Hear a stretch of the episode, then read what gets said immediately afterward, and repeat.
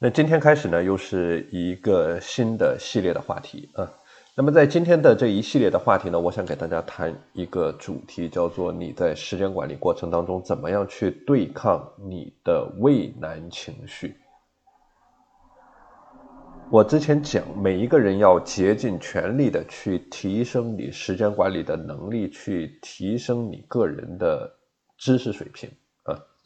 那么，去日日不断、持续打造个人的自律体系。我们说，一个人之所以混乱、去逃避问题，主要是在执行层面没有做好、没有做到位啊。时间管理的过程就是怎么样去更好、更高效的去执行，去日日循环，去持续不断啊，不断的修炼自己的过程，把执行力打造的非常棒。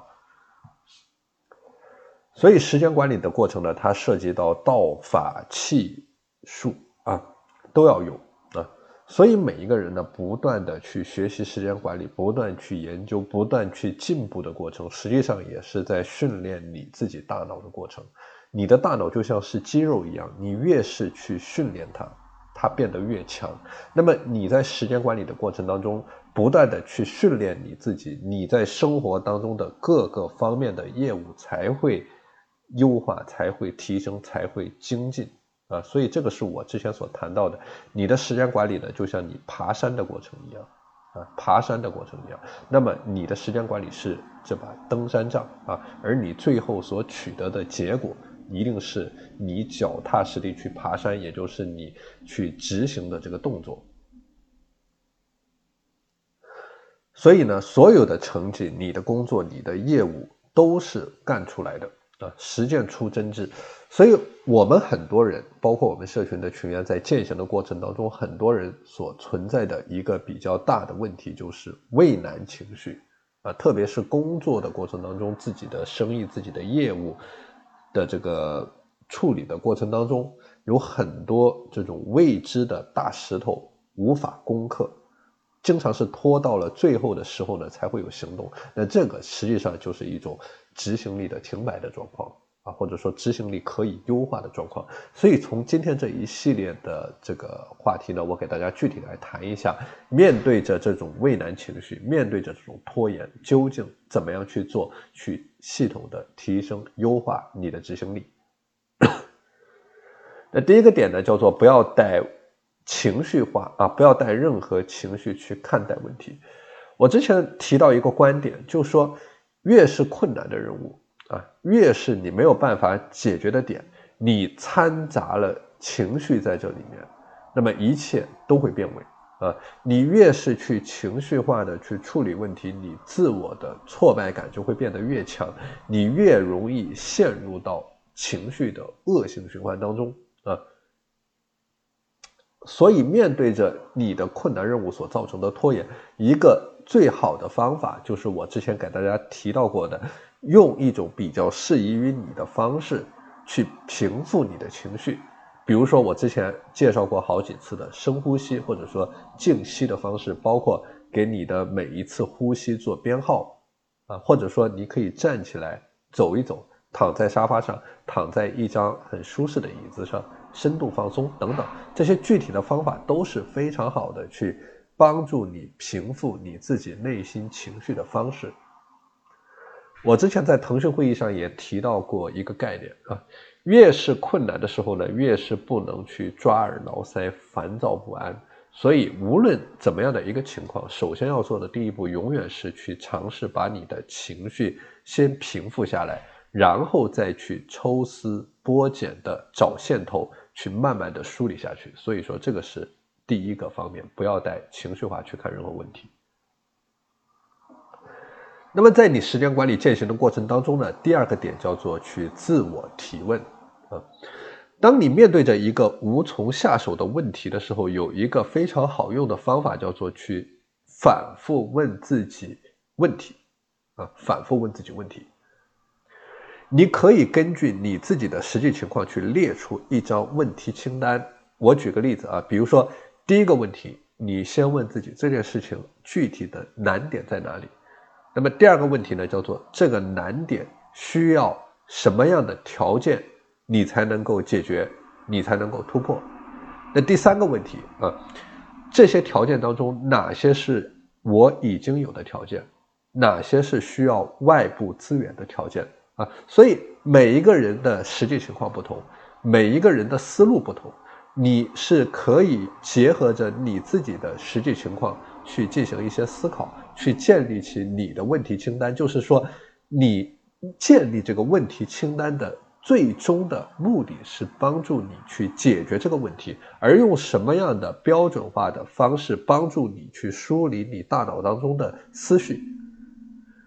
这个就是你去建立你问题清单的逻辑标准。